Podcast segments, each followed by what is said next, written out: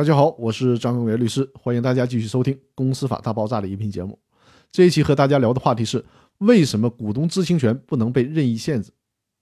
在一个公司设立的过程当中，在公司章程制定的阶段，是各种股东力量的博弈过程。我们假设对于股东知情权，大家可以随便约定，那必然是大股东想缩小小股东知情权的范围，比如说只能查阅会计报告，不允许查阅会计账目。而小股东呢，肯定是想扩大股东知情权的范围，比如说不仅能查阅会计账簿，还能够复制，而且还能查阅背后的原始凭证等等。这种博弈一定会非常的激烈，而且通常是大股东占领上风，不断的砍掉小股东享有的股东知情权的权利范围。所以说，最高法院通过司法解释的方式，有必要出手去干预这种情况。围绕着股东知情权能不能被限制，在理论界也一直存在着争议。一种是约定限制无效说。就是一切按照法律条文来，任何超越法律条文的限制都是无效的。第二种是约定限制有效说，就是随便约定，爱咋约定咋约定，约定了就有效。第三种就是折中说，这也是我们国家的法律和司法体系解读法律的时候最喜欢的方式。也就是说，在一定范围内的约定是有效的，而不能随便的约定。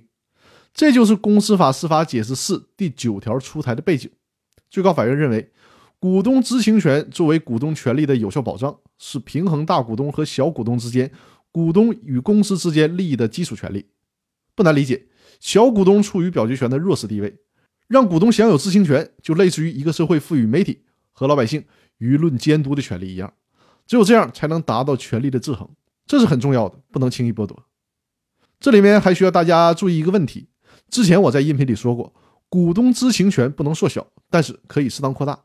那这个扩大就有说道了，比如说法律规定只允许查阅会计账簿，而公司赋予股东更大的知情权，就是不仅可以查阅，而且还可以复制会计账簿。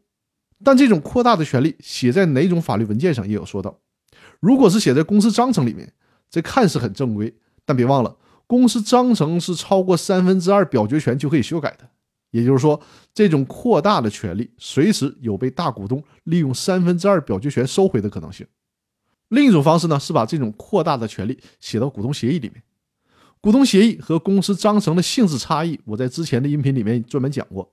这个时候，对小股东的保障反而更有利，因为如果想修改股东协议的话，那就需要全体协议签订的主体进行改动才可以。所以说呢，在这个问题上就牵扯到股东协议和公司章程配合使用的问题了。那我们这期聊的就是为什么股东知情权不能被限制的问题。那好，更多内容我们明天继续。谢谢大家。